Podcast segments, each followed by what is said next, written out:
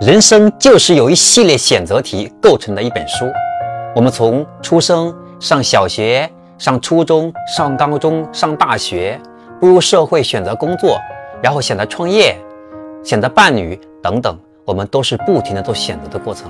那如何让我们在人生的不同阶段，尽可能做对选择呢？在这里给大家分享一个简单有效的方法，叫做深度思考。我们在每一个当下只思考一个问题。我们用深度思考的意识，来尽可能的把这件事情的利和弊、未来的可能性，把它分析的更透一点。所以这样可以让我们尽可能少一些遗憾。很多时候我们是拍脑袋决定的，甚至脑袋都没拍，是拍屁股决定的，所以才留下了很多的后悔和遗憾。所以以后我们在做决策的时候呢，尽可能的用四个词提醒自己，叫深度思考。